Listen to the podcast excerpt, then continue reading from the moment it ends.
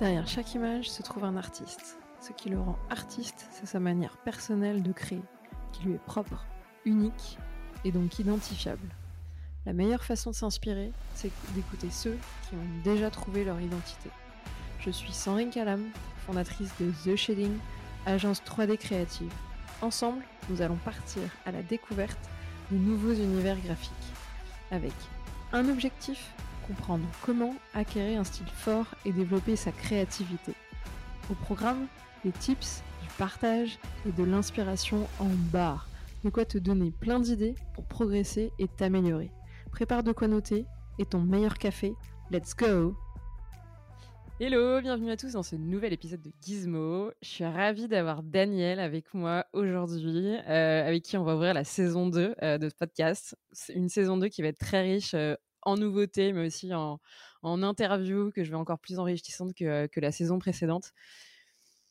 Pourquoi je dis ça? C'est pas pour te mettre du tout la pression, Daniel. C'est parce que je sens qu'on va passer un bon moment. On se connaît un petit peu en, dehors. Euh, du coup, il y a vraiment des sujets parce que je te connais, que j'ai vraiment envie de euh, d'approfondir et de, et de creuser, qu'on creuse ensemble. Euh, du coup, j'ai pas trop de doutes sur sur le contenu de cet épisode ou en tout cas sur le fait qu'il sera très intéressant, qu'on va apprendre tous un petit peu beaucoup de choses. Entre autres sur ta manière de bosser, mais aussi sur un peu la partie relationnelle et humaine que tu cherches à développer, à entretenir euh, avec tes collaborateurs, mais aussi avec tes clients. Ça te va comme introduction? Ok, bah ouais, salut. salut Sandrine. Euh, ouais, bah salut du coup Sandrine. Euh, je suis content de cette interview. Et puis ouais, j'espère qu'on a, que j'arriverai à dire des choses intéressantes pour, pour les, auditeurs. Voilà. Le, le, but de ce podcast-là, bah, du coup, je vais finir l'introduction là-dessus, de donner, tu vois, un peu des clés et des apprentissages sur toi en fait un peu ton quotidien ou des pistes de réflexion pour qu'en fait chacun puisse mûrir tu vois à sa vitesse et, et, on est tous différents. Donc au final si les gens en prennent juste 2% c'est 2% de plus tu vois qui font que à la fin ils sont un peu plus riches ou en tout cas ça les aide à se questionner sur leur manière de bosser ou juste sur ce qu'ils veulent faire quoi. Donc voilà. Ouais j'espère que ce sera inspirant en tout cas. C'est toujours un peu compliqué la, suite après les études ou même pendant les études, faire un choix, savoir comment s'orienter, c'est toujours un peu des questions euh, un peu compliquées. Bah écoute, euh, avant de se, lancer dans, cette conversation de toi, comment tu as fait ce choix et comment tu en es arrivé à faire ce que tu fais, je veux bien que tu commences par te présenter et, euh, bah, expliquer aujourd'hui concrètement ce que tu fais à ceux qui nous écoutent.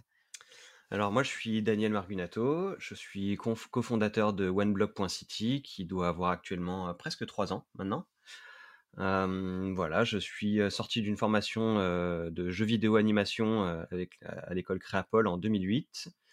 Puis à partir de 2008, j'ai bossé en freelance pour plusieurs boîtes, type Artefactory, l'autre image, plateforme et compagnie, pour un petit peu approfondir les techniques et l'apprentissage.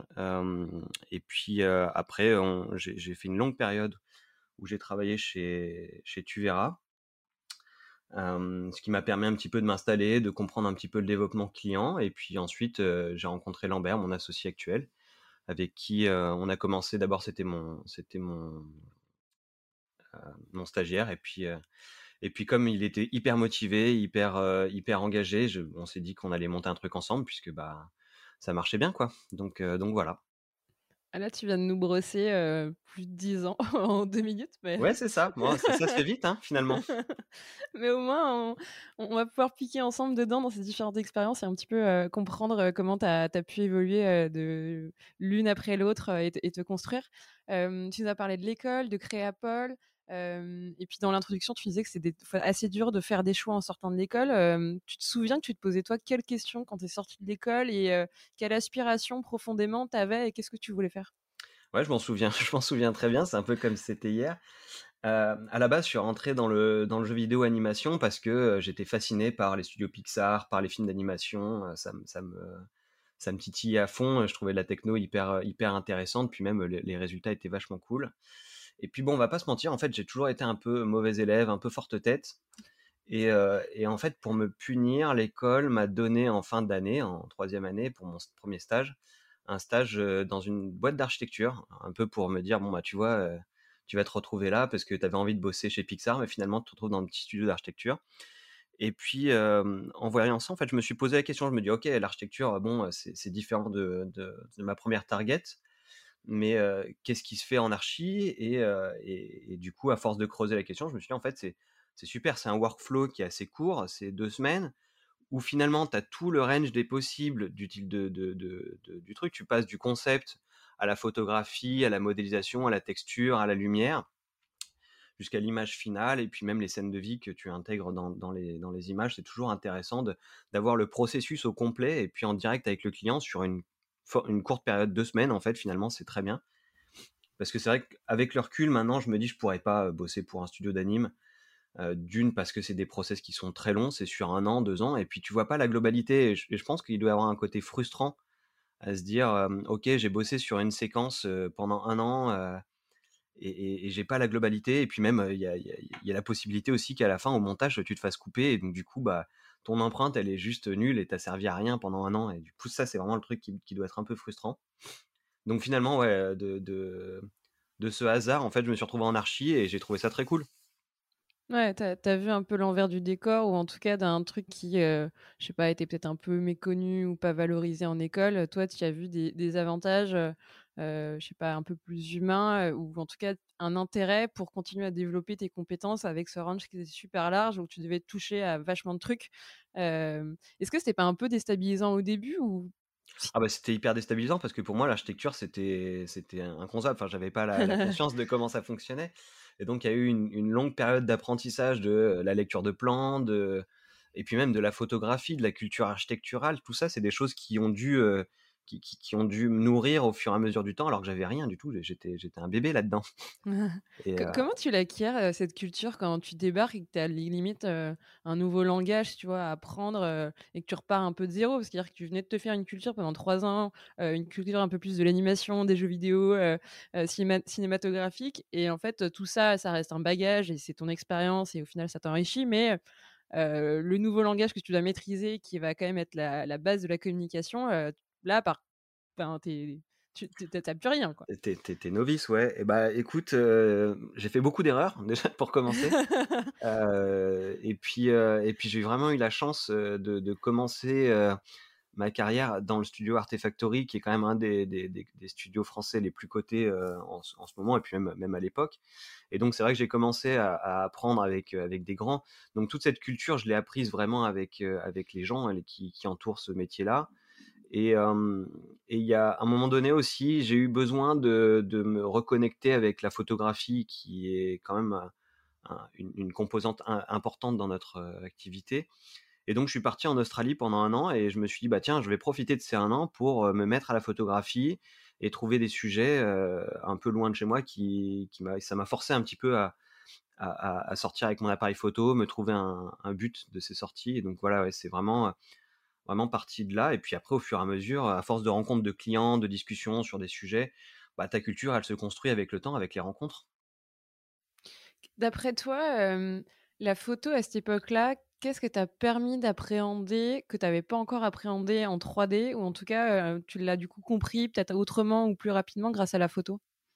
Bah, C'est-à-dire que notre métier est à la fois hyper technique et, et, à la fois très artistique. Et donc, du coup, ces deux domaines-là, en vrai, ils sont pas faits pour se confronter réellement. Il y a un truc qui cloche parce que tu peux pas être artistique contraint par la technique. Et donc, en fait, la photographie étant une partie imposante du truc, je me suis dit bon bah il faut il faut absolument que je me détache de la technique. Et c'est souvent l'erreur que je vois chez les jeunes générations, c'est d'être enfermé dans sa bulle de l'ordinateur et, et, de la technique et, et des fois d'oublier ce qui se passe dehors. Et donc, euh, et donc vraiment, c'est là où, c'est là où j'ai beaucoup appris en fait, à observer, à regarder pourquoi ça marche, pourquoi ça marche pas, euh, prendre des tonnes de photos en me disant bon, ok, je vais, je vais décomposer la photo. Je vais me prendre des bouquins sur la photographie avec les règles de base, sur les règles des tiers, euh, la, courbe de Fibonacci. Enfin, tout ça, c'est des choses qui doivent, qui, doivent intégrer, qui, qui, sont partie intégrante du, du métier en fait.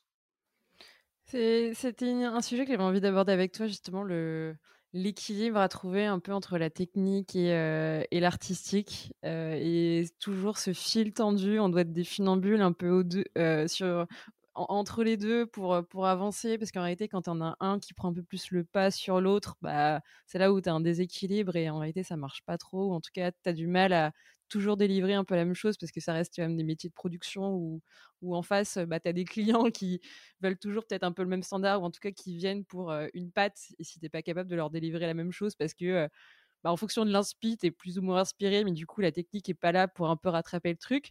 Et à l'inversement, c'était que technique, en réalité, bah, tu te détaches pas non plus et c'est un peu l'artistique qui fait la, différence.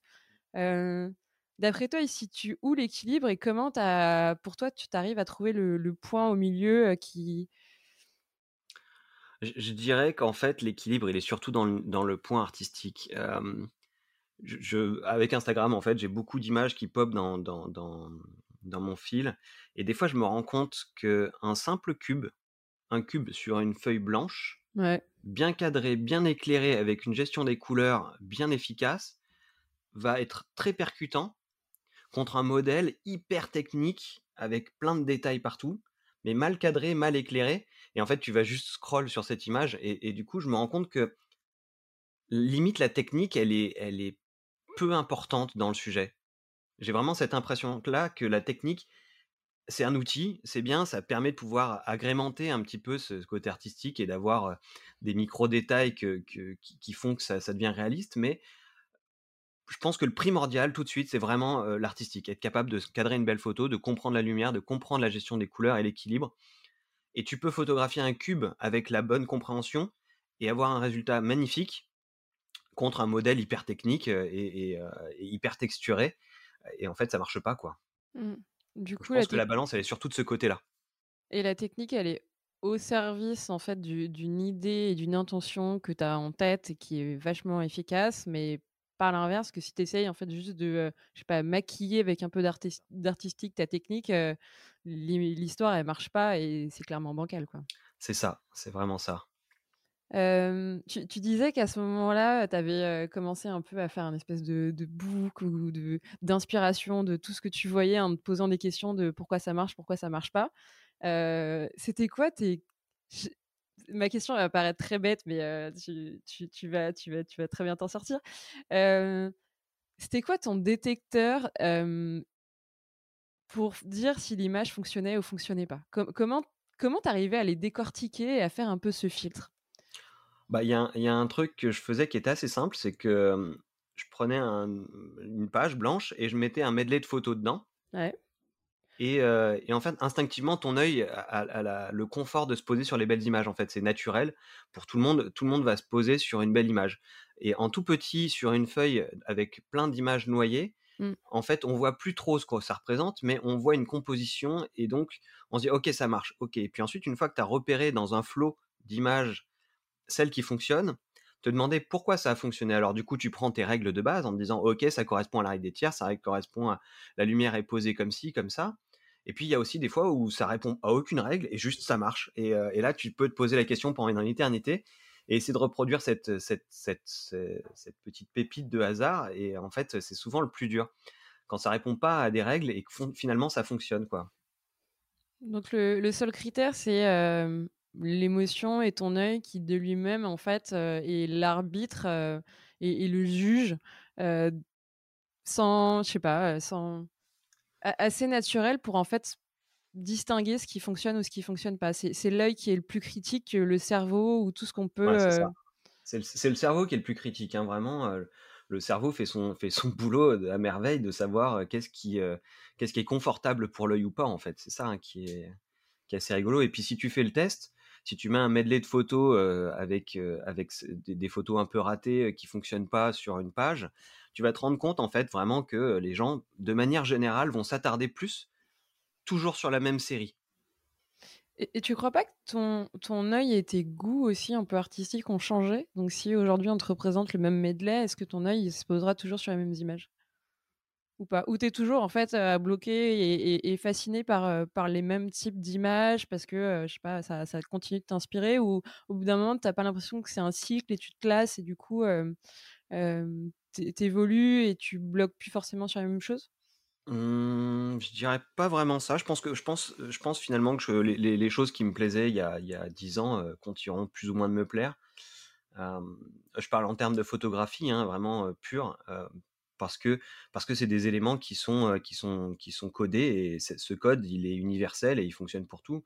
Si tu regardes des tableaux de la Renaissance, ils fonctionneront toujours parce que la compo, parce que la lumière, parce que les couleurs. C'est vrai. C'est pas pour rien qu'il y a toujours autant de monde au Louvre. C'est ça. et puis tu as des gens qui vont, qui viennent, et puis pendant dix ans, ils y retournent, et puis ils sont toujours fascinés par les mêmes œuvres. Ouais. Euh, on s'est pas mal égaré, ou pas trop, mais euh, on a en tout cas beaucoup digressé sur euh, ce côté technique artistique. je veux bien qu'on revienne sur ce, parcours et en fait ces, aspirations et tes différentes expériences. tu nous parlais que tu étais rentré dans l'architecture un peu par hasard et qu'au final tu as commencé un peu à appréhender ces codes et, ce milieu que tu connaissais pas du tout de, de l'intérieur. Et puis ce, range et ce workflow qui est aussi assez euh, euh, particulier par rapport à l'industrie de l'animation et du cinéma, qui sont euh, des, temporalités et des spécialités beaucoup plus précises et à l'inverse des temporalités très longues. sur ce range qui était très large, est-ce qu'il y a eu des trucs que tu as dû apprendre des, étapes de production où tu étais assez mal à l'aise et c'est peut-être là où tu as passé beaucoup plus de temps pour te sentir totalement autonome sur euh, tout un workflow. Est-ce que ces différentes expériences que tu as eues t'ont peut-être progressivement euh, complété et, enrichi sur des étapes de production où tu galérais un peu au début? Bah, je veux pas te mentir, hein, j'étais un bébé sorti de l'école. pour moi, c'était vraiment tout était compliqué, tout était difficile, que ça, que ce soit du modèle, de la texture, de la lumière, tout était difficile. Et puis, et puis il y, a eu une phase très très compliquée d'apprentissage de lecture de plan. Et je, ne vais pas te cacher que même encore aujourd'hui, euh, des fois, je regarde des plans et je mets, je pense plus de temps qu'un architecte pour comprendre le volume. Donc des fois, des fois, je vais dessiner une première partie, puis je vais me dire attends, j'ai mal compris, et puis à force de dessiner, en fait, je, décortique le truc pour arriver à quelque chose de juste, alors qu'un architecte le comprendrait tout de suite et instinctivement le modéliserait facilement. Mais euh, ouais, effectivement, tout était compliqué, la, modélisation, puis même les, codes, parce que quand j'ai commencé, c'était souvent aussi euh, la demande du client entre la demande du client sur une esthétique et, euh, tes, goûts à toi. C'était aussi être capable de, se décrocher de son esthétique personnelle et de, satisfaire un client par rapport à une demande. Et tout, était compliqué. Sur, euh, c'est marrant parce que ça, ça aussi évoque un truc, euh, cette demande client qui au début est peut-être assez dure à percevoir parce que pendant toute ta scolarité, en fait, on te, on t'éduque à essayer de développer des images qui te plaisent, à développer ton propre style. Et dès que tu dois bosser pour quelqu'un, en réalité, bah, ça, c'est important parce que ça fait un peu ton identité. Mais au final, ça va être au service d'une proposition qui doit plaire au client. Et c'est lui qui, au final, jugera si c'est bon, si c'est terminé. Il n'y avait pas une frustration à ce moment-là de devoir peut-être un peu mettre ça en, je sais pas, un peu en sourdine pour vraiment mettre toutes tes compétences au service de quelqu'un? Pour, avoir suivi un peu tes podcasts, je pense que c'est la frustration d'un peu les, toutes les personnes de la profession. Parce que être artiste, c'est bien, mais, mais tu es artiste pour un client. Et donc forcément, alors tu peux un peu guider ton client et essayer un petit peu de lui montrer des choses un peu différentes pour essayer de le pousser plus vers toi ou, ou au contraire carrément aller dans sa brèche parce que finalement il t'ouvre une perspective de quelque chose que tu n'avais pas forcément vu au début. Ça peut être dans les deux sens en fait. Et c'est là où c'est intéressant. J'ai eu certains cas de clients où en fait ils m'ont dit ah mais en fait essaie ça? Et puis j'avais pas vu sur le moment parce que j'étais habitué à faire une esthétique et je me suis dit ah mais en fait il a complètement raison. Faut faut rester sur ça. Et donc oui il y a effectivement de la frustration sur certains clients et sur d'autres euh, sur d'autres. C'est des bonnes surprises c'est des bons échanges donc ouais, effectivement, il y a, y, a, y a, de la frustration, mais ça reste toujours le, la, profession. Tu, tu, comment tu la gères cette frustration? Aujourd'hui, tu c'est accepté et quelque part, tu, tu la vois plus ou c'est peut-être pour ça que tu essayes de faire des projets à côté pour continuer à peut-être l'évacuer et te faire plaisir bah, Le coup des projets à côté, en fait, c'est une, une réflexion que je me suis fait il y a 2-3 ans en fait, si je veux pouvoir toucher une clientèle qui soit sensible à ce que je fais, je dois pouvoir être capable de montrer ce que je sais faire. Et, du coup, c'est pas au sein d'un projet client où tu vas pouvoir explorer à fond tes capacités et, ta volonté. Donc j'ai eu une période un petit peu où j'ai tout mis à plat. Je me suis dit, bon, bah en fait, je préfère prendre du temps pour moi pour développer une esthétique particulière sur laquelle j'ai envie d'aller, plutôt que de prendre des projets à la chaîne qui ne m'intéressent plus forcément. c'est vrai qu'il y a 2-3 ans, j'ai quand même opéré un grand changement. J'ai tout foutu à, plat par terre. J'ai perdu beaucoup de clients parce que je, je prenais plus de projets. Donc du coup, je me suis dit, bon, bah, c'est pas grave, je prends plus les projets qui m'intéressent plus. Je veux orienter mon, style artistique vers ce genre de choses. Et donc, euh, il y a des sacrifices à faire. Et les sacrifices, ça passe par euh, abandonner certains clients qui finalement euh, ne m'apportaient pas la satisfaction mmh. voulue. Ouais, vous étiez moins aligné. En tout cas, l'écart était trop important et tu voulais que le, le, spectre soit un peu plus réduit et certes de toujours correspondre à la demande d'un client, mais des clients qui allaient peut-être un peu plus te comprendre pour avoir moins l'impression de faire le grand écart ou te prostituer sur un projet tellement c'est éloigné de ce que tu faisais. Quoi. tu nous as vachement parlé, en tout cas évoqué la, la, relation par rapport aux clients comment, d'après toi, tu, perçois cette relation? Comment tu as commencé à la développer D'abord au sein des, studios dans lesquels tu as bossé, puis ensuite aujourd'hui? comment il a évolué ce rapport et comment tu construis une relation avec un client? Bah, disons que j'ai toujours tendance à dire qu'on est les graphistes et souvent pour un client, c'est le moment fun à passer avec, avec le graphiste. et ça, c'est un, truc sur lequel je mets vraiment l'accent. C'est que j'ai envie que le client, quand il m'appelle ou qu'on passe du temps ensemble, on passe un moment rigolo, on peut discuter de tout et n'importe quoi. Et c'est vrai que j'ai vraiment cette volonté de garder ce côté amical avec les clients, un petit peu comme, si on travaillait main dans la main pour œuvrer vers quelque chose qui satisfasse tout le monde et puis qui est souvent qui les fasse gagner un concours ou qui leur donne de la visibilité sur un projet ou des choses comme ça. Et donc du coup, c'est vrai que au début, effectivement, je m'effaçais un petit peu, je suivais ce qu'on me demandait. Et puis au fur et à mesure, j'ai compris que, bah, en fait, on pouvait, sur, le, sur le ton de l'humour et, de la, et de la sympathie, arriver à faire glisser plus d'idées et, orienter plus facilement le client vers une direction ou un autre. Et donc voilà, la, relation, elle s'est vachement construite là-dessus. Et puis aujourd'hui, bah, c'est vraiment être capable de proposer aussi. Ça, certains clients aiment beaucoup. que tu puisses proposer, dire bon en fait ça c'est ta vision, très bien, mais regarde ça, est-ce que ce serait pas plus pertinent par rapport à ton attente? Et du coup, ça, c'est cool.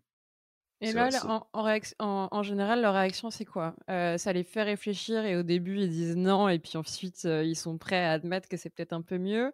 Euh, ou d'emblée, tu en as certains qui sont ravis, et du coup, bah, c'est là où le projet, il switch un peu, et, et un peu une autre voie qui, qui est prise que celle initialement prévue.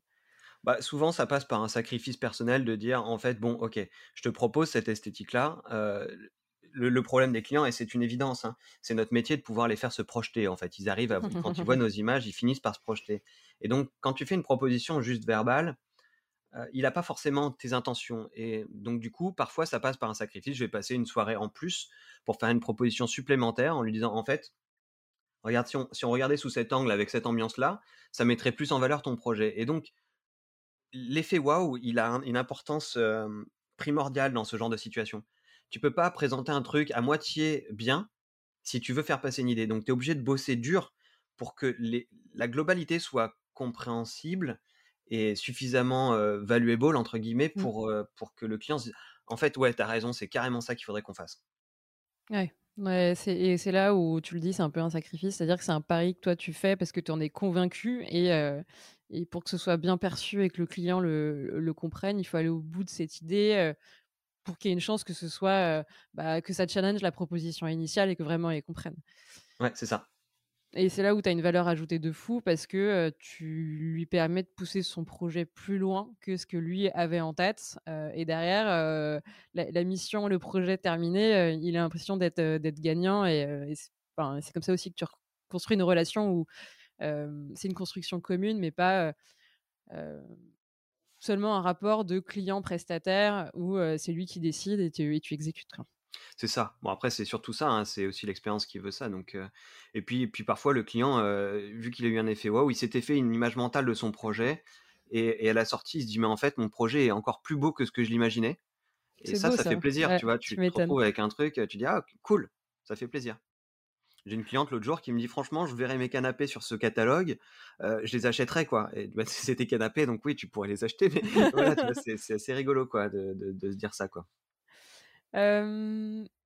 Là, tu as quand même vachement commencé à, nous, à nous raconter, toi, aujourd'hui, le, le, lien que tu entretiens en tant qu'indépendant, parce que tu as le, choix et la maîtrise de qui tu bosses, et c'est un peu le virement que tu as fait il y a trois ans. je veux bien juste revenir avant. Tu disais que tu avais vachement bossé chez Tu verras. Mmh l'expérience était assez longue. qu'est-ce qui s'est passé à la fin de cette expérience, ou en tout cas, pourquoi tu y as mis fin et qu'est-ce que tu voulais de plus Enfin, quel questionnement tu as pu te poser à ce moment-là pour opérer le switch et, te mettre à ton compte?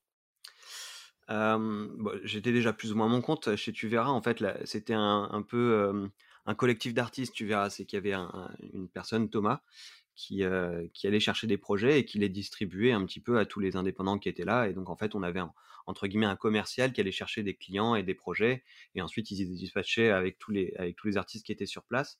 Et c'est vrai que c'était un confort parce que bah, j'avais pas besoin d'aller chercher du client et puis c'était une, donnée de ma profession que j'avais pas encore vraiment envisagée et qui était compliquée. La prospection, c'est quelque chose de particulier, frustrant, difficile à opérer. Et là, du coup, c'est vrai que j'avais quelqu'un qui s'occupait de ça pour moi, donc euh, j'avais pas trop de questions à me poser. Et puis, et puis comme, comme on l'a dit un petit peu plus tôt, c'est que je prenais ce qu'on me donnait. Et, et, à un moment donné, j'ai décidé de plus faire ça. En fait, j'ai plutôt décidé de faire une sélection de ce que je voulais. Et, c'est là où en fait je me suis rendu compte que c'était plus l'opération était plus juste chez eux. Et j'ai passé six années merveilleuses avec eux. On a passé, on a bien déconné. C'était vraiment une équipe de punk de la 3D quoi. C'était vraiment voilà, c'était des potes avec qui on avait bossé et ça c'était top. Mais, mais j'avais besoin de j'avais besoin de me retrouver personnellement dans mon dans, ma technique, dans, dans mon style, dans ma profession. Et donc c'est là où j'ai décidé de, de, de, séparer les choses et donc de les quitter. Et ça voulait dire que la prospection, c'est toi qui allais la faire. Mmh tu allais devoir peut-être aussi un peu développer une identité, alors que tu verras, bah, il y avait déjà un peu ce collectif, l'historique. là, tu allais vraiment devoir repartir de zéro et un peu te, te créer cette carte de visite. comment, au début, tu mets ces premières briques en place C'est quoi le, le, tout début et ta priorité à ce moment-là? Ah, ça se fait dans la, ça se fait un peu dans la douleur. Euh, c'est déjà commencer à écrire des mails à des clients et puis se rendre compte que bah, la tournure de phrase n'est pas forcément très euh, engageante, puis te rendre compte qu'en fait tu passes globalement dans les spams. Puis après tu te dis bon ok les mails c'est peut-être pas forcément la bonne stratégie et donc en fait tu es obligé de, d'essayer 50 stratégies en même temps pour te dire ok qu'est-ce qui marche, qu'est-ce qui marche pas? Alors bah, des fois tu as du bouche à oreille donc ça fonctionne et donc euh, ça marche, mais là encore une fois tu subis un petit peu les clients qui vont avec où tu décides vraiment de, repartir de zéro, de refaire des images un petit peu à la qualité que tu as envie, et, et puis d'aller chercher des clients dans ce sens-là, et puis de, rencontrer des gens, de parler. Enfin, c'est pas évident la prospection, c'est vraiment un truc, une part de notre profession qui a été un peu compliquée pour moi, vraiment, et qui l'est toujours en fait. C'est pas, pas la, partie où, que tu affectionnes le plus et où tu prends le plus de plaisir. Ça... Bah, quand ça marche et que tu as un client qui te rappelle en disant Ah, j'ai reçu ton message, on peut discuter, on va faire un petit tour de ce qu'on peut faire ensemble, ça fait vraiment plaisir. Mais disons que sur euh, allez, 500 personnes que tu vas essayer de toucher, euh, allez, si tu en as 2-3, c'est déjà bien. quoi. Mmh, mmh. Et aujourd'hui, euh, tu dirais que ça fait, ça prend quelle place dans une activité d'un indépendant, la prospection? Je sais pas pour les autres, mais pour moi, ça prend à peu près une heure par jour au moins, quoi. En fait, il faut faire de la veille. Et c'est un truc que j'ai constaté aussi, c'est que tu peux pas te permettre de produire, arrêter la prospection pendant que tu produis parce que bah, tu as, le nez dedans, puis finir ta, production et te rendre compte qu'en fait, tu as un vide sur ton planning. Donc, charger de la prospection à fond, et puis te dire, bon, ok, c'est bien, j'ai prospecté. Puis là, tout d'un coup, il y a quatre clients qui t'appellent en même temps pour quatre projets sur les mêmes périodes. Et donc, du coup, tu es dans le jus et puis tu refais des périodes de creux, de plein, de creux, de plein. Et ça, c'est pas la bonne méthode. Et donc, ça, c'est avec le temps, je me suis rendu compte que le plus intéressant, c'était de faire une veille, en fait, de, relancer les clients tout le temps, tout le temps. Tu te prends une journée par une heure par jour. Et, tu fais ça, ou si, même si tu peux pas, en tout cas, réduire à peu près toute la semaine, au moins faire au moins une heure. Quoi. Mmh ça va être un peu pratico-pratique, mais comment tu comment tu t'organises? Parce que quand on est indépendant, on a plein de casquettes. Il y a celle de prospection, mais il y a aussi celle un peu administrative où tu dois vérifier que tes factures sont bien payées. Tu as celle de l'artiste qui doit produire. Tu as des fois celle du, du manager parce que tu bosses pas forcément tout seul et tu as aussi d'autres gens. J'en ai encore oublié. Tu as aussi celui du community manager parce que tu dois animer tes, tes réseaux sociaux. comment tu t'organises La recherche et le développement, tout ça aussi, quoi. Comment tu t'organises pour qu'il n'y ait pas des espèces de slots trop importants et des périodes où en réalité tu portes aucune de ces casquettes pendant, pendant une longue période et, que tu laisses un peu à l'abandon un poste? Ouais, ça, ça c'est ce que j'ai décidé d'éviter le plus ces deux dernières années. C'était de laisser un des, un des secteurs à l'abandon. Et ben en fait, ça fonctionne par un truc que je déteste. c'est un planning organisé avec des tranches horaires par, sur la journée. Time blocking alors. Ok. Ouais, t'es obligé. En fait, t'as pas le choix. Si tu, si tu te laisses embrigader dans un truc, et souvent la prod, elle est passionnante, tu vois, tu passes un bon moment où t'es bloqué sur un truc de prod, tu peux te dire, ok, je peux éviter de passer cette heure à faire ça, mais en fait, c'est pas bon. C'est pas le bon, c'est pas la bonne stratégie. T'es obligé, si tu veux pas te laisser déborder par l'ensemble, de segmenter ta journée. Mmh et donc, euh, par exemple, euh, 10h, 11h, c'est la prospection. Euh, tu te cales 20 minutes de compta facture juste après. Et puis t'enchaînes un peu de prod, et puis. Puis tu passes d'une prod à une autre parce que euh, ça c'est le truc que j'ai découvert aussi. Maintenant j'ai trois projets en même temps sur le feu, donc donc je me dis bon bah lundi matin je vais bosser sur tel projet, lundi après-midi je vais bosser sur tel projet, et puis t'enchaînes les projets à gogo comme ça, et puis tu segmentes à fond. Et si tu segmentes pas, en fait, soit il y a un client qui est lésé parce que du coup, il a eu moins d'heures de travail sur son projet et donc c'est pas cool. Mmh. soit, soit tu te laisses déborder, du coup, tu, te retrouves à faire tes nuits complètes à bosser en plus parce qu'il faut que tu rattrapes le retard. Non, tu es obligé de segmenter. Mais ça veut dire une autodiscipline de un moment t'arrêtes, tu es obligé de te, contraindre un petit peu et c'est là où tu disais c'est un peu la partie chiante tout ce que t'aimes pas parce que naturellement tu voudrais pouvoir te lancer et pas avoir à regarder l'heure mais ça t'aide au moins à, tout traiter, ne rien oublier et, rester à, je sais pas, à flot sur toutes ces tâches qui, au final, doivent être traitées, bah, pas le plus rapidement possible, mais assez régulièrement. C'est ça. C'est ça. Et puis, c'est vrai que des fois, c'est difficile parce que quand tu es, dans une prod et que c'est t'as as un sujet intéressant, le, projet est super fun, et tu te dis, bah, je peux encore bosser ça 5 minutes, 10 minutes. En fait, c'est chronophage notre métier. Quand tu dis, je vais bosser un truc sur 10 minutes, la réalité, c'est que tu vas peaufiner pendant 2 heures, quoi. Donc, c'est jamais, euh, c'est jamais la bonne stratégie, quoi. Les fameuses minutes des graphistes. Ouais, j'en ai pour 10 minutes, une heure plus tard, il est toujours. Tes potes qui t'attendent au bar depuis 2 heures. Non, mais je finis un truc, j'arrive. euh, bah D'ailleurs, c'est intéressant, tu parlais aussi des nuits et compagnie. Euh, tu, tu est-ce que tu as un espèce de garde-fou entre la vie pro et la vie perso? C'est quoi la limite? Et, euh, et je sais pas, est-ce que tu as aussi des conseils peut-être à donner là-dessus? C'est quoi ton alarme à toi pour savoir que soit tu en fais trop, soit pas assez? Parce que tu es, le seul en réalité à décider et tu fais ce que tu veux.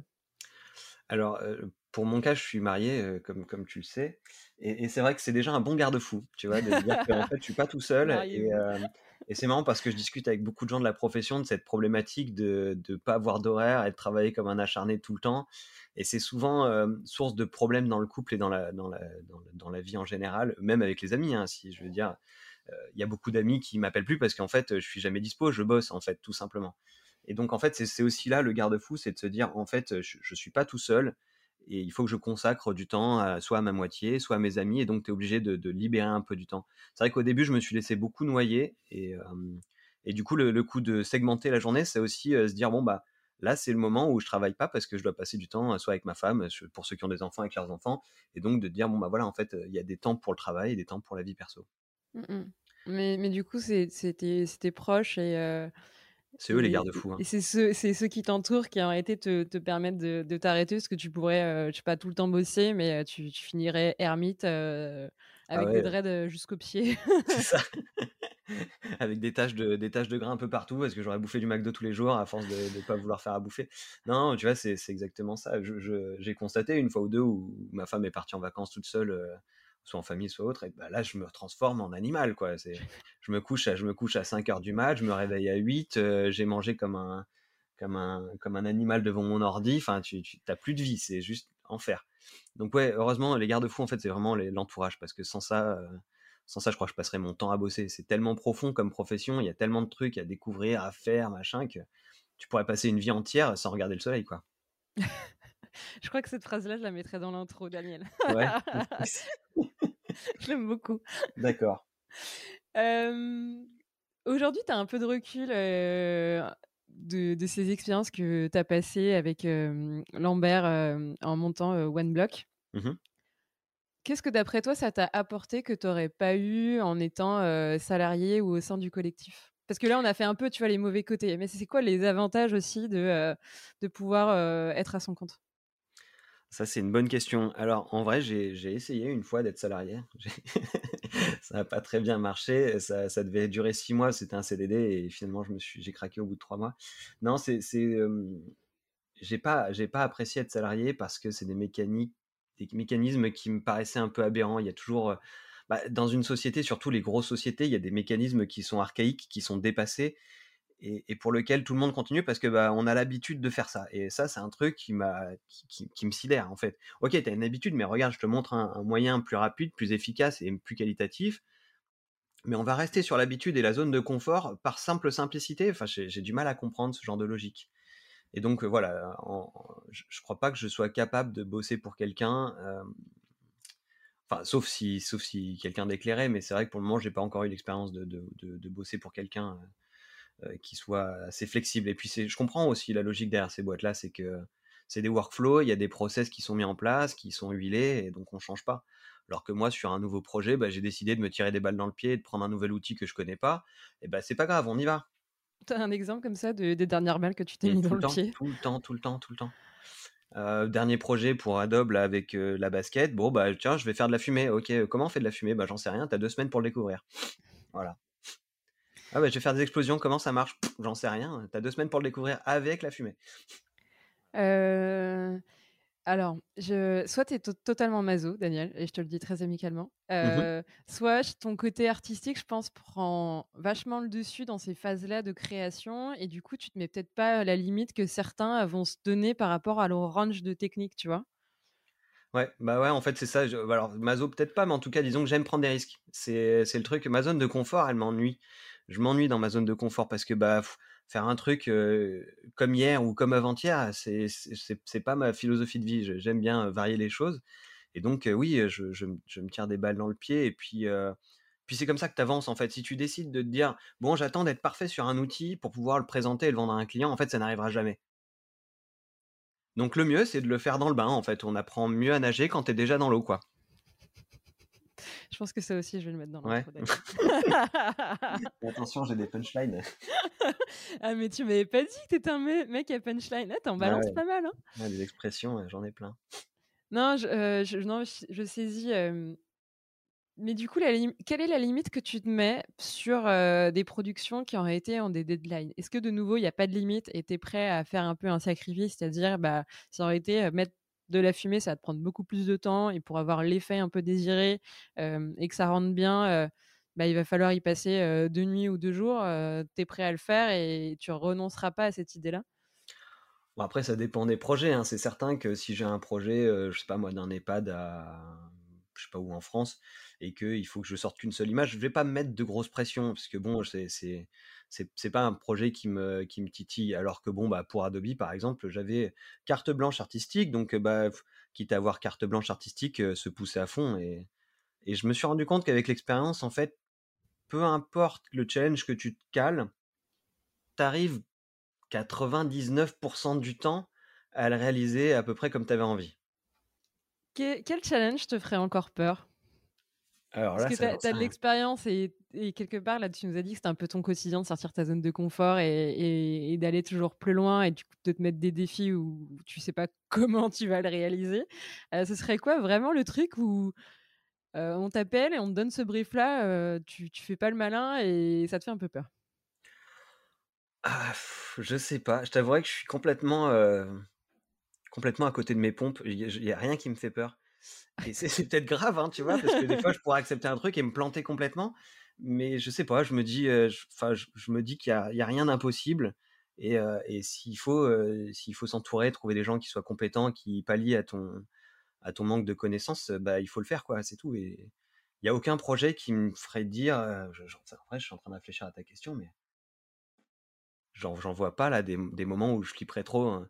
Si, c'est peut-être le, le, problème. Le seul truc qui m'inquiète le plus, c'est euh, d'accepter trop de projets et de me dire qu'en fait, euh, j'ai pas le temps de consacrer le temps qu'il faut sur chaque projet. Mmh ouais. C'est le seul truc. Je me dis, bon, c'est pas, c'est pas une limite de challenge, mais c'est plus une limite de responsabilité par rapport à des clients.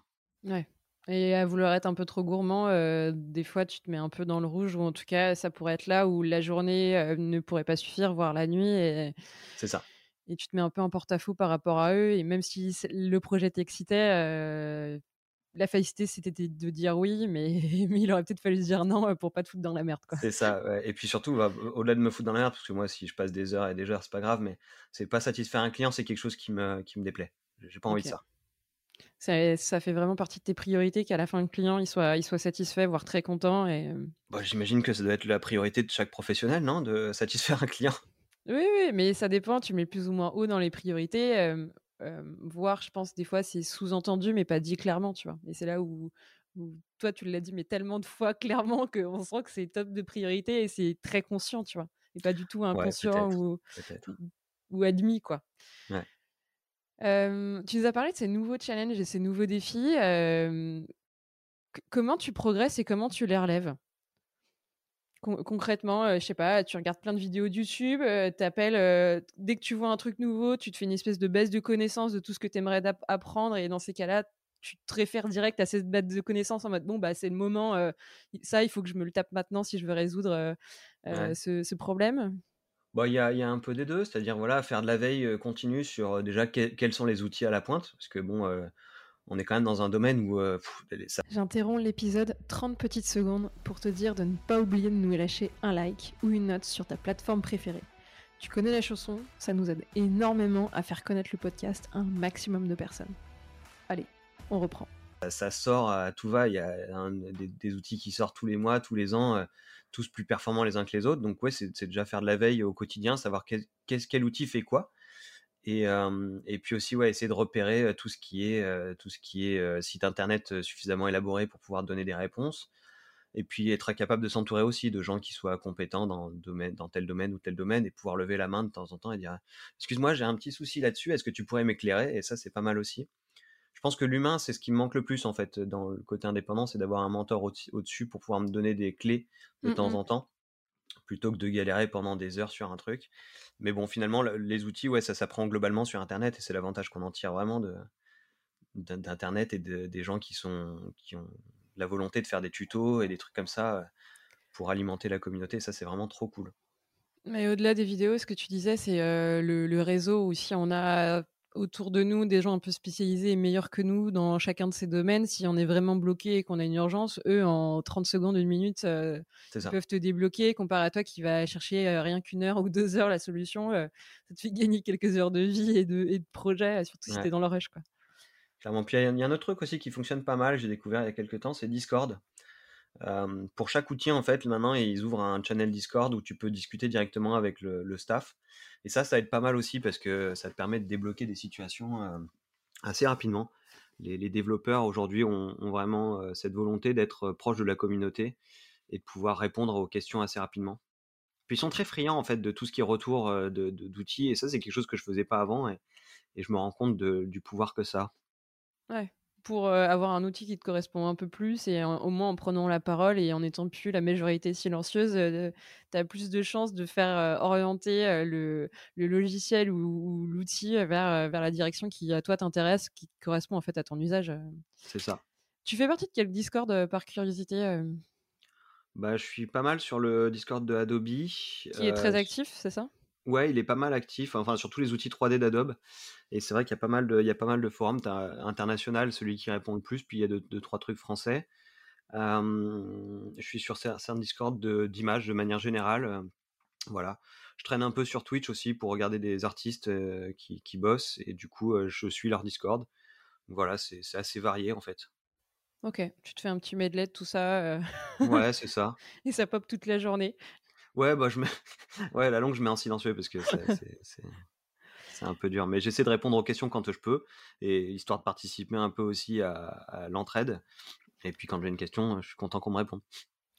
On va re-switcher parce que là, on a reparlé des logiciels, de la technique, de tes 3-4 projets que tu as sur le feu en même temps.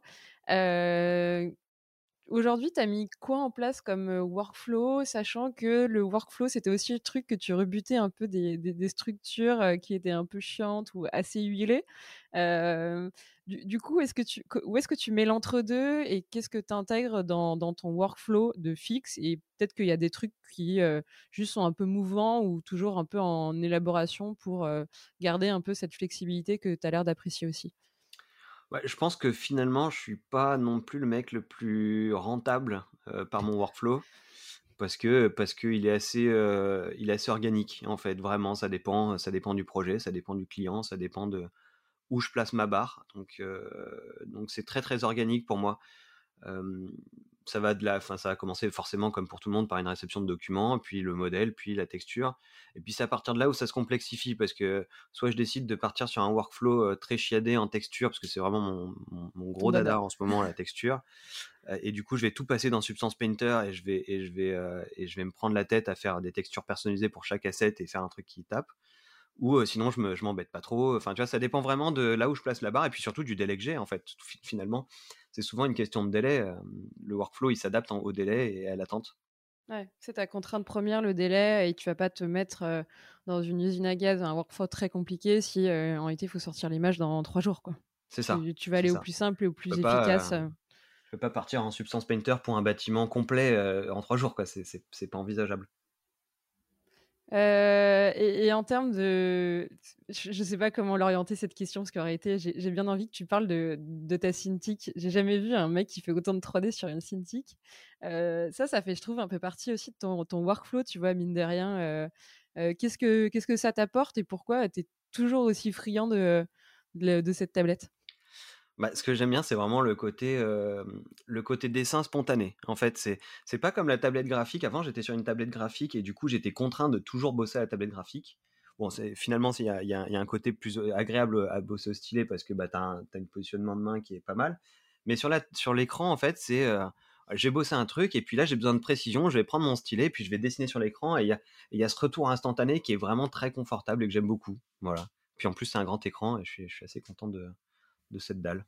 Et ça, tu l'as découvert quand euh, Et comment tu l'as développé un peu cette manière personnelle de, bosser euh?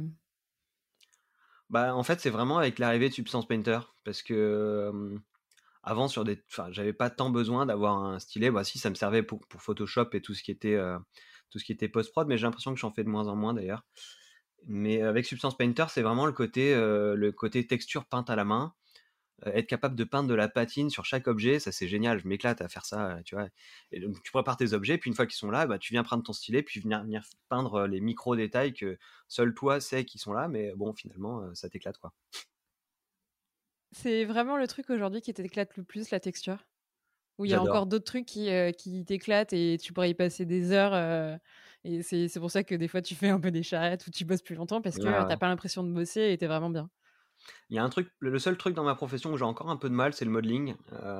ça, ça, ça me... Je sais pas pourquoi je suis hermétique à, cette, à cet aspect de la profession, mais c'est vrai, après, c'est tout ce qui est bah, déjà le cadrage qui, qui, me plaît vachement, le côté photographique, puis la texture, c'est vraiment un pur bonheur parce que si tu regardes un range d'images complet, les gens qui, ont, qui, qui, passent du temps sur les textures, en fait, ils arrivent vraiment à, à, à bluffer l'œil, en fait. S'ils arrivent à mettre un peu d'imperfection dans cette perfection, ça bluffe vraiment l'œil et en fait tu as ton doute qui arrive et qui dit en fait est-ce que c'est une photo ou est-ce que mmh. c'est une 3D mmh.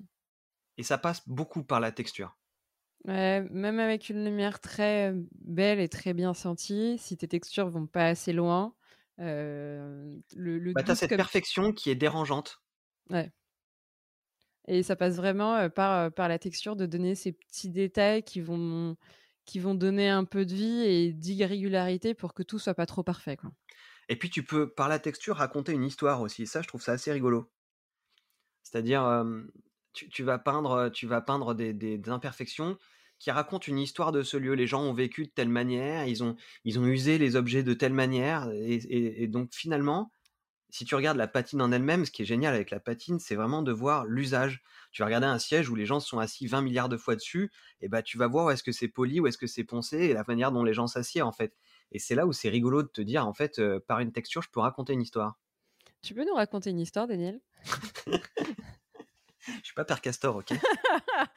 Non, euh, par, ça, je, sous-entends, je mettrai en, sur la vidéo et dans le podcast, vous verrez le lien d'un projet que tu as en tête où tu t'es vraiment posé la question de qui vivait là et quelle histoire tu voulais raconter. ouais, il y a un projet que j'ai fait pour le fun. j'ai fait en live sur Twitch pour rigoler, pour voir un petit peu les limites du truc. c'est une maison en Californie. sur, sur, mon site, tu, elle, est, elle, est, visible, je crois bien. Et donc, voilà, en fait, c'est une maison qui date des années 70. C'était vraiment de dire. je, crois que tu as été à, Venise et tu vois, tu vas sûrement voir de quoi je parle. C'est cette patine qui est sublimée par la vie, en fait. C'est vraiment une patine ancienne, mais qui est juste nettoyée juste qu'il faut pour que ça donne, ça donne cette, subtile, subtile beauté, en fait, artistique de la patine.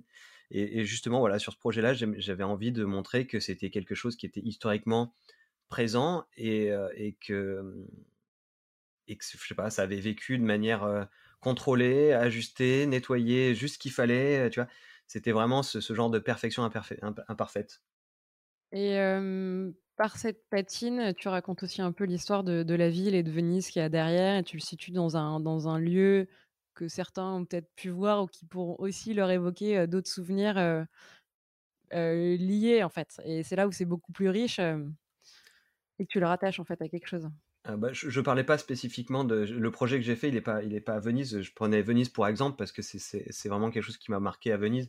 Mais le, projet que j'ai fait, il est en, il est Californie. Enfin, c'est une maison en Californie qui est une maison de, maison d'architecte. Et, euh, oui, c'est ça, c'est être capable de faire quelque chose de vivant euh, juste par des micro détails. Et en plus, le pire, c'est que la plupart des micro détails, les gens ne les voient pas, mais ils les sentent. Quel micro-détail on, ne voit pas mais on sent par exemple?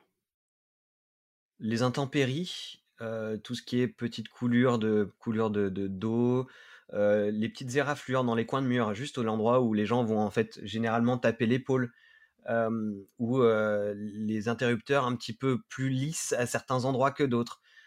Tu, tu, regardes les images, je suis sûr que tu le verras même pas. C'est juste qu'il y a un niveau de brillance qui est pas exactement le même partout, et ça donne ça donne de la vie en fait.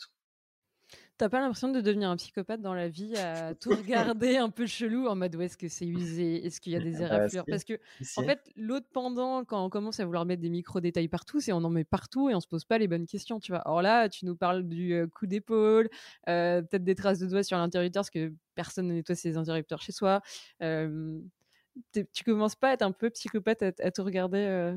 Si j'ai le temps de m'éclater, je m'éclate en fait. Euh, c'est tout. Et, d'ailleurs, ça me rend bizarre parce que quand je sors, il y a des moments où je m'arrête dans la rue comme un idiot à regarder un petit bout de porte ou euh, une grille d'aération en mode ah mais c'est rigolo parce que j'avais pas vu que c'était usé de cette manière-là. En fait, ça fonctionne comme ça l'usure sur, tel objet. C'est vrai que ça me rend un peu bizarre parfois, mais bon, pas tant que ça quand même. Je fais, je fais pas ça souvent. C'est juste quand j'ai la tête dans un projet, ça m'arrive de bloquer et de, puis je disais en début de conversation, il faut sortir de l'écran et regarder ce qui se passe autour pour comprendre. Et ça, c'est un moment qui, m'amuse bien. Mmh, mmh. Ouais, pour pouvoir reproduire la réalité, parce que c'est quand même un style très photoréaliste que tu fais, il faut, faut déjà l'avoir compris. Et pour l'avoir compris, il faut l'avoir observé et avoir passé assez de temps pour comprendre les mécanismes, la logique qui est derrière. Et l'usure, elle vient d'un passage qui est excessif, répété. Euh, euh, idem sur la salissure. Euh, il faut qu'en fait, il y ait un, je sais pas, un espèce de. Logique. Ouais, de logique. Et, c'est jamais sur, sur un dôme qu'il va y avoir de la salissure, c'est toujours dans, dans les creux. en tout cas, il y, a beaucoup plus de chances, à moins que le truc soit totalement crade. Mais... Ouais. c'est ça, c'est vraiment le. Il y a une phrase que je retiens tout le temps, c'est de me dire si je sais l'observer, je sais le reproduire. En fait, c'est ça. Tu peux pas reproduire quelque chose juste dans ton imaginaire. Il faut, il faut d'abord aller le. Tu vois, je sais pas. je pense à un interrupteur. Si je pense à un interrupteur, il faut que j'aille voir un interrupteur, que je regarde comment c'est fait, là où il y a des défauts. Et, des fois, ça surprend parce que tu vois qu'il y a des défauts à des endroits où tu n'avais pas forcément imaginé. Et donc, si tu sais l'observer, tu sais le reproduire. c'est drôle parce que tu traduis un, concept où on, le dit à l'écrit, quand on lit, on comprend un propos, on doit être capable de l'exprimer en fait très clairement. Et si on n'est pas capable de l'exprimer, c'est qu'on n'a pas on l'a pas forcément bien compris et, appréhendé et saisi dans son entièreté. Toi, tu le traduis en image en disant si tu le vois pas. Bah, c'est la logique du code en fait, c'est-à-dire être capable de d'exprimer ce que ton logiciel va faire ou ton outil va faire. Si tu sais l'exprimer à l'oral, du coup, tu es capable de le coder. En fait, j'ai fait un peu de code quand j'étais gamin et c'est vrai que ça m'avait ça m'avait assez marqué cette histoire de, synthétiser une, un concept. Si tu sais le synthétiser, tu sais le reproduire. Mmh on va peut-être passer à la deuxième partie, en tout cas à la suite. tu nous as parlé de l'activité d'indépendant. Aujourd'hui, tu es quand même en train de passer à la seconde. On, va se le dire clairement. J'aimerais bien, j'aimerais bien. Je, travaille pour ça, ouais, effectivement. Ça veut dire quoi pour toi passer à la seconde et qu'est-ce que tu essayes de, construire actuellement et quelle est ton idée derrière? Pour moi, passer à la seconde, c'est-à-dire essayer de monter un petit studio et doucement, doucement, un petit peu m'éloigner de la prod. Ouais. Être capable d'être plus que là en DA ou sur les, sur les points touchy et, passer plus de temps à la prospection parce que en vrai, si je passais plus de temps sur la prospection, ça me permettrait de pérenniser tout ça. En fait, c'est vraiment une, c'est très pratique et très, très cartésien comme idée, mais j'ai envie de penser à ma retraite et je me dis que je peux pas faire ça toute ma vie. Et donc, il y a un moment donné ou un autre, je vais devoir pérenniser sur ce que je fais. Et, le seul moyen que j'ai trouvé pour le moment de pérenniser sur ce que je fais, c'est de, de, de, monter un petit studio, un peu comme une marque, en fait, finalement. Ok.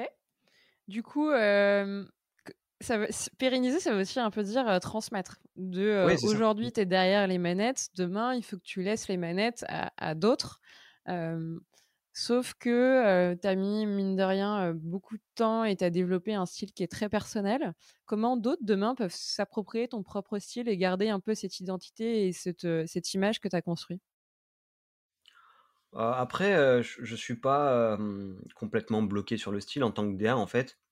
C'est-à-dire que là, je travaille avec du monde et, j'aime bien voir leur expression personnelle aussi pour pour pas tuer pas tuer la créativité de chacun. J'ai pas envie de formater les gens avec qui je vais travailler dans mon sens. Je vais essayer de les orienter plus en fonction de, de, de ce qu'attend le client et pas ce que moi j'attends. Et du coup, c'est surtout ça.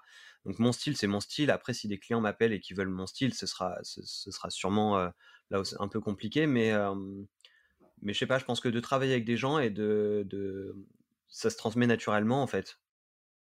Ok, ouais, t'es pas fixé sur toi, ton empreinte et ta patte pour que ça reste tel quel et que. ah non, ça certainement pas. J'aime bien que tout le monde puisse s'exprimer en fait. C'est vraiment. Voilà, il faut laisser un peu de place à l'expression de chacun et c'est important. Mmh du coup, ça va changer quoi pour toi demain que OneBlock ne soit plus juste deux associés, mais qu'il y ait beaucoup plus de monde et que ça structure? Tu, dis beaucoup plus de monde, j'attends pas beaucoup plus de monde, hein, vraiment, mais c'est au moins être capable de me détacher un petit peu de la prod et d'avoir un petit peu de un petit peu de temps pour pour faire autre chose et comme de la prospection ou envisager des projets un peu différents et, et je me rappelle plus de ta question tu vois je me suis perdu c'est pas dramatique Daniel il y avait une autre question. on a parlé, je pense, de, ces questions qui hantent un peu les, graphistes, en tout cas, qu'à un moment tout le monde se pose, qui est peut-être un peu en contradiction avec le fait de monter un studio. Monter un studio, c'est s'éloigner de ce que tu aimes et de tout ce que tu aimes faire dans ta journée qui te fait kiffer, pour au final faire de la prospection alors que tu t'as dit que tu détestes ça et que tu veux mine de rien remplir tes journées d'un peu plus de, de, temps que tu pourras y consacrer. Comment tu vas essayer de trouver un équilibre pour au final bah, continuer à t'épanouir et, et peut-être rester un peu un graphiste dans, dans l'âme Comment tu vois les choses? Bah, je dirais que la prospection, elle a fait un peu l'effet du café, tu vois. quand t'es gamin, le café, t'aimes pas ça. Et puis à force d'en boire, t'aimes bien ça, en fait. Et bah, en fait, il y a un peu ça qui s'est développé chez moi. Et, en fait, finalement, j'aime bien la, relation client. Et puis, me détacher de la prod, je m'y suis fait. Je me dis que de toutes les manières, je pourrais pas parce que les jeunes générations qui arrivent derrière nous, elles sont, elles sont tellement, euh, je sais pas, abreuvées de, de techniques, abreuvées d'outils je pourrais peut-être pas non plus suivre la cadence toute ma vie. Et donc je me dis bon bah, le, vrai plus que j'ai, c'est le conseil client, la direction artistique. Donc à un moment donné ou à un autre, il va falloir que je me détache de la technique. Et je pense que je pense qu'il faut savoir euh, tirer sa révérence à un moment donné ou à un autre euh, pour pouvoir pouvoir avancer quoi. Mmh et, euh, et, pour le coup, l'artistique, c'est quelque chose que tu peux continuer à développer. Ça fait partie de ton identité, c'est ton expérience, et la relation client, c'est euh, le, Daniel humain qu'on entend euh, et que tu, que tu livres et que tu développes avec tes clients, qui pour le coup est pareil, très, très unique. je suis en train de me battre avec mon siège. Oui, je vois ça. Ouais. Je, suis en train de te perdre. On dirait que tu es en train de faire le, coup de marcher devant une caméra. Tu sais. descends l'escalier. Ça y est, ça va mieux. Je, ne sais pas pourquoi je me suis amusée à descendre, je me trouvais trop haute.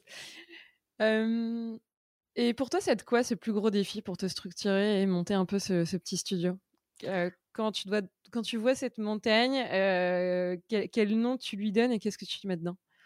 Bah, il y, a, y a un moment un peu, un peu complexe en fait dans la vie d'un graphiste indépendant, c'est de se dire qu'on a trop de boulot pour soi et pas assez pour deux. Mmh et donc le but, c'est de, pour moi actuellement, c'est de me charger la mule autant que faire se peut pour faire le boulot de deux, pour ensuite pouvoir déléguer à quelqu'un. Et donc en fait, actuellement, si je devais être franc avec toi, c'est j'en suis dans cette phase-là où je vais prendre plus de boulot que je ne peux l'assumer, et puis petit à petit avec quelques freelances par-ci par-là qui vont m'aider à, pouvoir un peu me sortir de, de, de, cette prod trop trop lourde pour moi, essayer de continuer à chercher du client et donc du coup arriver à passer l'étape de seul indépendant avec deux trois freelances à l'occasion, avec des freelances qui bossent régulièrement aussi parce que j'aime bien que mes, les gens avec qui je travaille puissent avoir une régularité euh, de, travail et de se dire bon bah ok je peux compter sur lui parce que je sais que je vais travailler régulièrement avec lui et donc euh, c'est important quoi. Il faut il faut penser au bien-être de tout le monde et, des gens avec qui tu travailles. Euh, si tu les appelles le lundi pour le lundi en leur demandant d'être là pour deux semaines, c'est pas cool quoi. Donc c'est de, de développer un maximum de, clients pour pouvoir les nourrir au quotidien et, se nourrir aussi.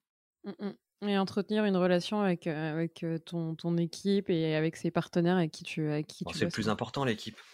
C'est le plus important. Si tu as une équipe qui tient la route et qui est, et qui est solide, c'est ça qui fait ta renommée finalement.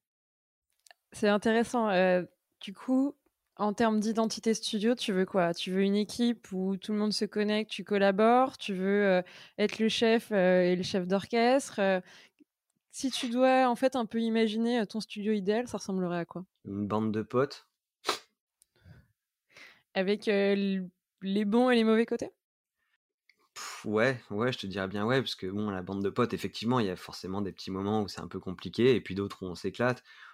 J'aime bien que ce soit, j'aime bien qu'il y, ait cette oscillation entre le trop cool et un peu chiant, quoi, tu vois? ok. Voilà, je, pense que je, pense que je sais pas donner des ordres. Euh, j'ai plutôt une tendance à orienter, conseiller. Je sais pas donner d'ordre, donc euh, donc l'idée c'est d'être capable de trouver une équipe avec qui euh, qui te fait confiance et qui te dit en fait si tu me conseilles ça, c'est que c'est peut-être la bonne direction à prendre. Mmh et puis et puis pas réfléchir différemment quoi. Ouais. Et puis en créant ce ce lien d'égal à égal aussi, tu, tu, fais passer des informations et des, et des conseils sans que l'ego rentre en jeu. Parce que tu es dans une relation une conversation, et dans une conversation tout simplement, et pas dans un donneur d'ordre, tu, tu, tu, orientes, tu conseilles. du coup, je pense que ça passe aussi un petit peu mieux par rapport à des égos qui, des fois, ont du mal à. Ouais, et puis aussi par expérience, c'est un truc qui m'a beaucoup frustré, c'était de pouvoir donner mon avis. J'aurais bien aimé pouvoir donner mon avis dans le début de ma carrière, juste pour, tu vois, échanger, quoi, simplement, le simple fait d'échanger. Et je me dis que si, si je bosse avec des gens, j'aime bien qu'ils donnent leur avis, qu'ils me disent en fait, tu te plantes complètement, c'est pas la bonne logique, réfléchis là-dessus et peut-être que ce sera plus intéressant. Et j'ai pas envie d'être avec des gens qui suivent des directives, tu vois, c'est pas mon truc.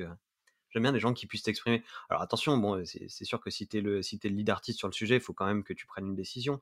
Mais j'aime bien que les gens soient libres de s'exprimer ou de proposer des choses. Et ça, ça, pour moi, ça a une importance. Et ça fait aussi la, valeur de la collaboration. Tu n'es plus tout seul à donner ton point de vue, mais tu as plusieurs personnes et c'est là où c'est plus riche parce que tu as ces points de vue extérieurs où toi, quand tu étais dans le guidon, dans, le projet, tu n'es plus forcément lucide, où tu, tu vois plus des trucs qui peuvent choquer en fait potentiellement le client, mais aussi quelqu'un qui juste découvrira ton image ou, ta vidéo. C'est ça.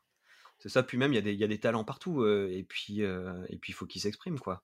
Ce serait con de, de forcer un, mec talentueux à faire ce que tu as envie alors qu'en fait il est hyper talentueux dans ce qu'il sait faire. Mmh et ça c'est vraiment être capable de déceler un petit peu les affinités de chacun et de au lieu de les écraser, de les, de les surélever quoi. Ouais, de les sublimer et de s'appuyer sur bah, pourquoi tu les as pris au final. C'est ça.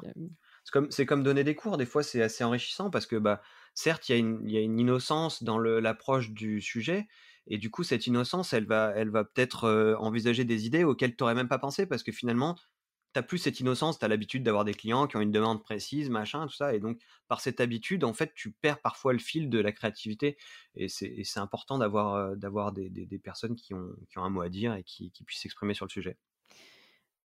Tu nous as parlé d'une de tes, valeurs ajoutées que tu vois pour la suite et c'est là où tu comptes t'éclater, c'est sur la DA. Tu viens de nous parler aussi de créativité, c'est quand même un gros mot. Comment tu la maintiens en éveil, cette créativité, et cette direction artistique? Comment tu continues, elle aussi, à l'alimenter et à la développer? Bah, ça passe, ça passe évidemment par la culture, générale, c'est-à-dire, je suis un grand friand j'ai dû finir Netflix, je crois, je suis pas très loin de la fin.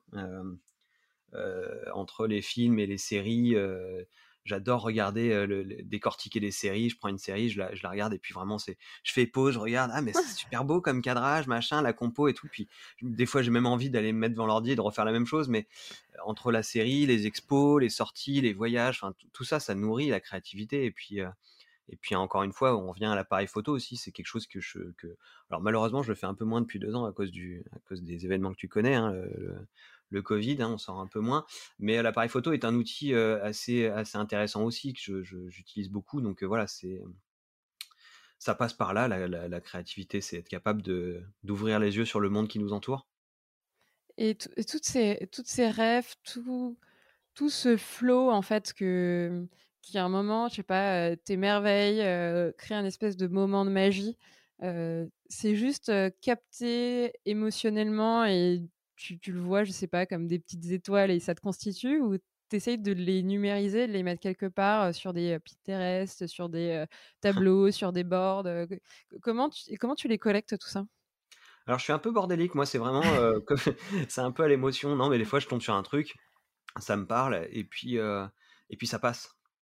Heu, vu que je vois beaucoup de choses tout le temps, finalement c'est pas grave, ça m'arrivait de temps en temps de me dire: «Merde, ça je l'ai vu quelque part, mais où est-ce que je l'ai vu?» je me rappelle plus. Donc ça m'embête un peu, mais finalement non, je stocke peu. Puis, avec, Instagram, Pinterest et tout, c'est vrai que tu es quand même abreuvé, heu, régulièrement de références, de tendances et c'est plutôt pas mal.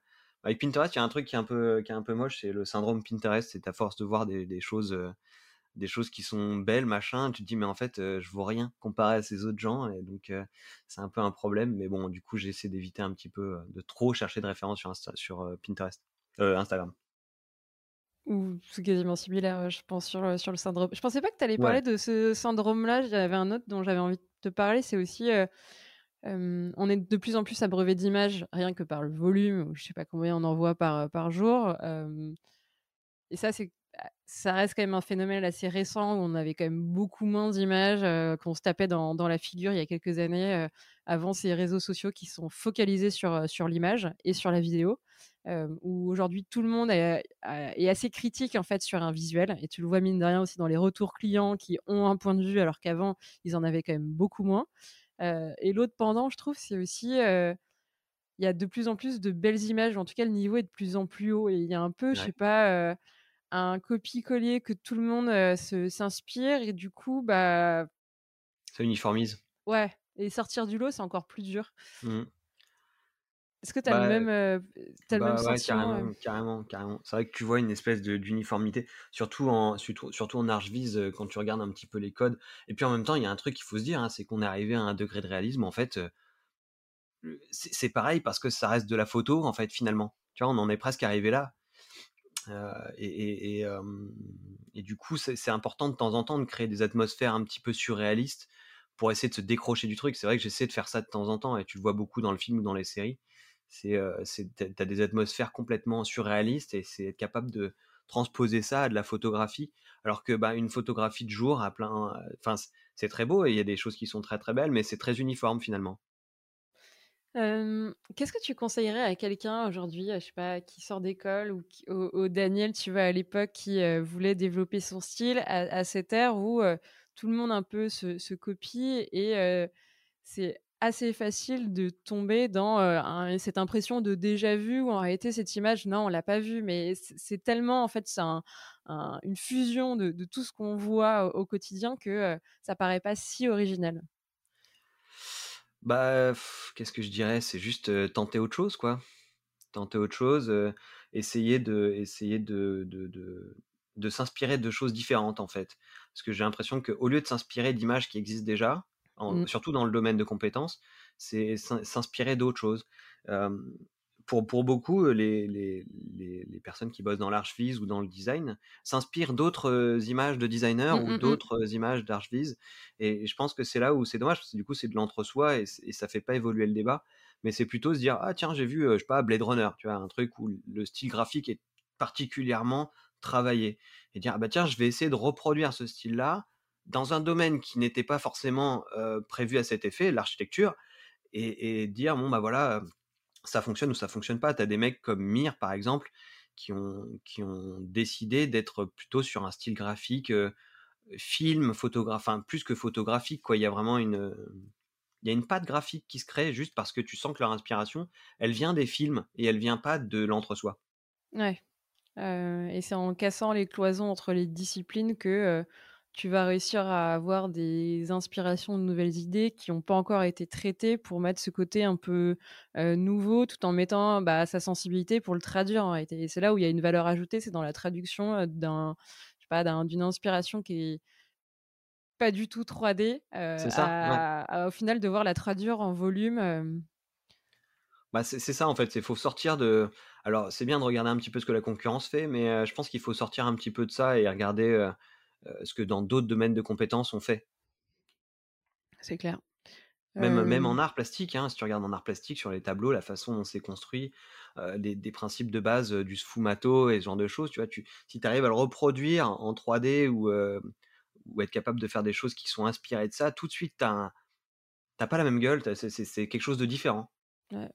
Et, on le voit en réalité, tous ceux qui arrivent à avoir leur, leur propre style et qui sortent un peu des, des codes, enfin, ils, sortent du lot et ils ont des énormes communautés sur, sur Instagram et ils sont suivis, voire ont des projets que tout le monde rêverait pour bosser, je sais pas, pour des Adobe, YouTube et compagnie, parce que on vient les chercher pour vraiment leur style qui est même pas copiable, parce que c'est les seuls à avoir un peu la, recette et, ce prisme qui est la traduction d'un d'un média, d'une inspiration à, à, la 3D et au final une vidéo ou une image. Mais puis tu parlais de comment inspirer les jeunes. C'est il faut essayer en fait. Je pense qu'il y a un truc qu'il faut vraiment dire, c'est que l'échec fait partie de fait partie de, intégrante du progrès.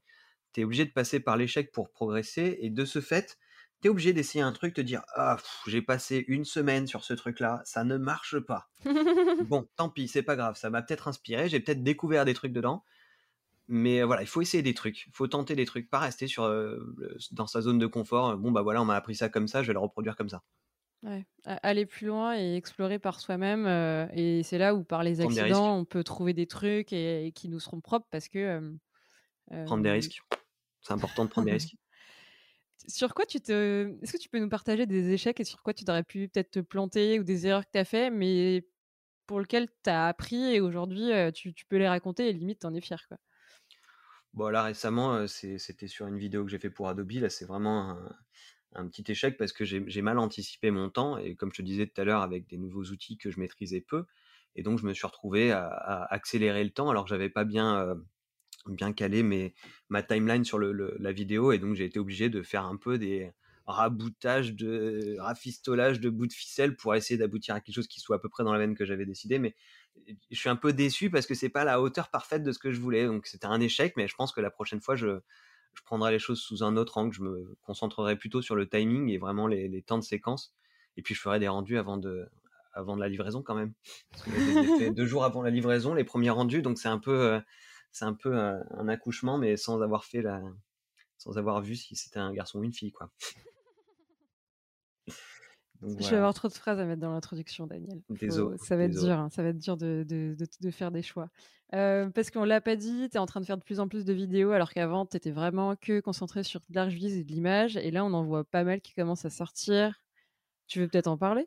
Euh, Ouais, bah, disons que j'ai opéré un truc il y a 2-3 ans, comme c'est un peu la, la clé, c'est 2-3 ans.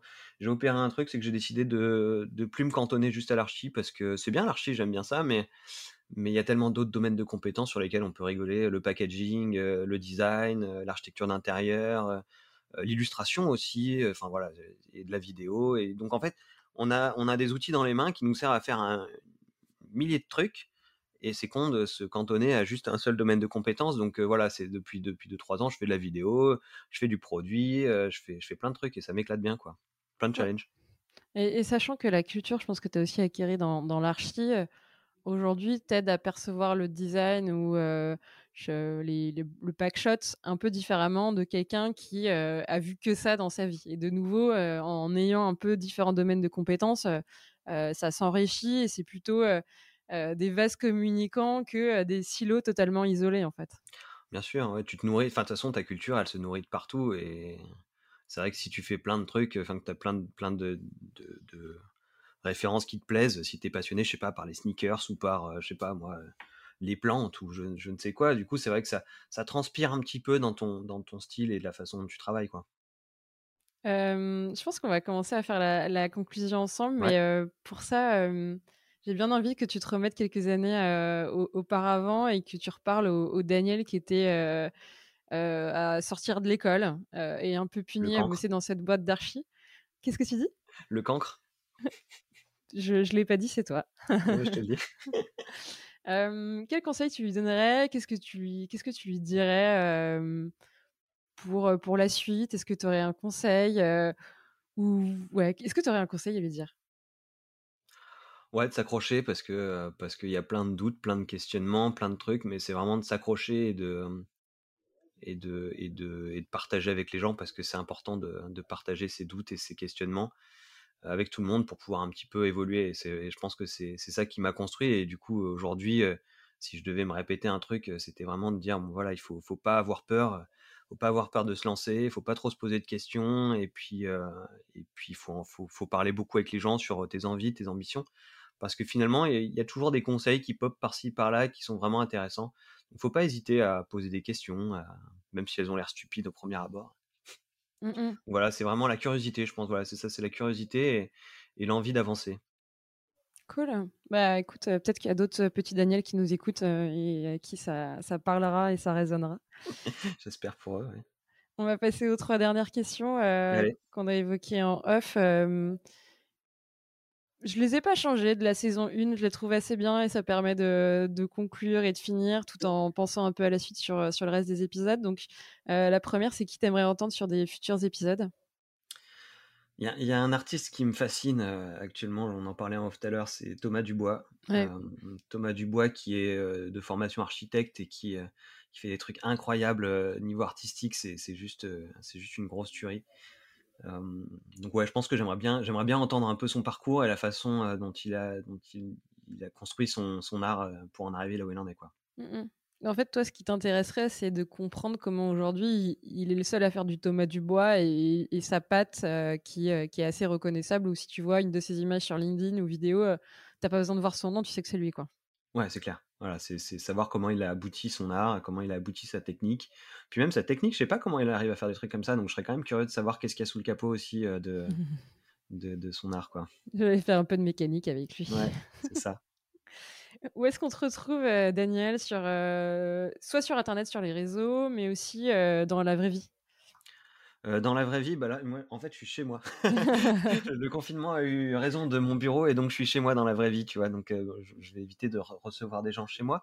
Mais voilà, sinon je suis à Paris et puis bah voilà, c'est je suis, sur les réseaux sociaux, comme tu dis, sur OneBlock ou sur Daniel Margunato. Ou, enfin, on a un site internet, oneBlock.city, il était temps.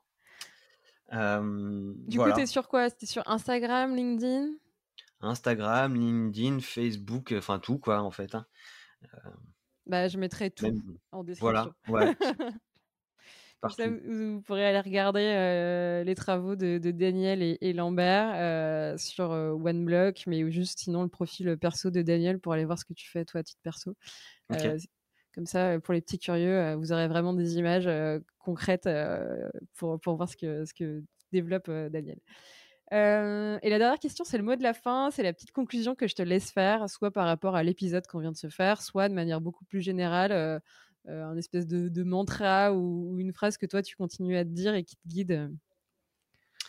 Ouais, un mantra ou une phrase, je sais pas, c'est hyper bateau ce que je vais dire, mais poursuivre ses rêves, de pas de pas avoir peur d'aller d'aller s'engouffrer dans des trucs qui paraissent un peu bizarres, mais mais finalement qui enrichissent. Je sais pas, c'est vraiment je pense que c'est la seule chose que je pourrais dire. La conclusion, c'est euh, suivre, suivre ses envies et aller jusqu'au bout et, et, se donner avec passion parce qu'on a quand même des professions qui nécessitent de la passion. Et, sans ça, ça, tu es juste un, bon exé et du coup, voilà, si, si tu as envie de dépasser ça, parce qu'il y a des gens qui sont très bien dans cette situation-là aussi, d'être bon exé, mais si tu as envie de dépasser ça, n'hésite pas, prends des risques, va à fond, et puis, et puis pour la plupart du temps, je pense que ça peut payer, quoi.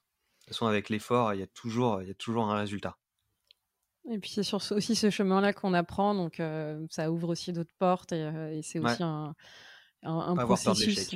Ouais, ne pas avoir peur de se planter. Bah, du coup, je suis désolée, je vais avoir une autre question pour toi, Daniel. Euh, comment t'entretiens cette passion et cette flamme? Par l'échec? Euh, Comment j'entretiens? Euh, Je sais pas, c'est ça se fait naturellement. Je n'ai pas de méthode pour entretenir cette flamme. Il y a tellement de trucs qui sortent tout le temps que je sais pas, moi je suis un peu geek et du coup ça me ça me titille. Ouais, d'avoir cette dose de nouveauté et de, de, gens que tu trouves très talentueux autour de toi, ça te, ça te ah bah, motive. ouais, carrément, carrément. Carrément.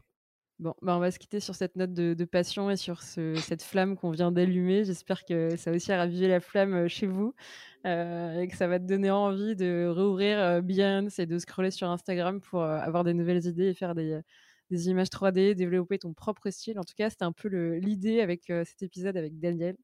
Merci Daniel pour avoir été aussi transparent et, vraiment, je trouve, nous avoir ouvert tes, réflexions, mais sans, filtre. Et, j'adore ce format-là pour ça. Donc, merci. Je sais que c'est pas toujours très évident de se mettre à nu comme ça, surtout. avec plaisir. Quand on n'est pas habitué.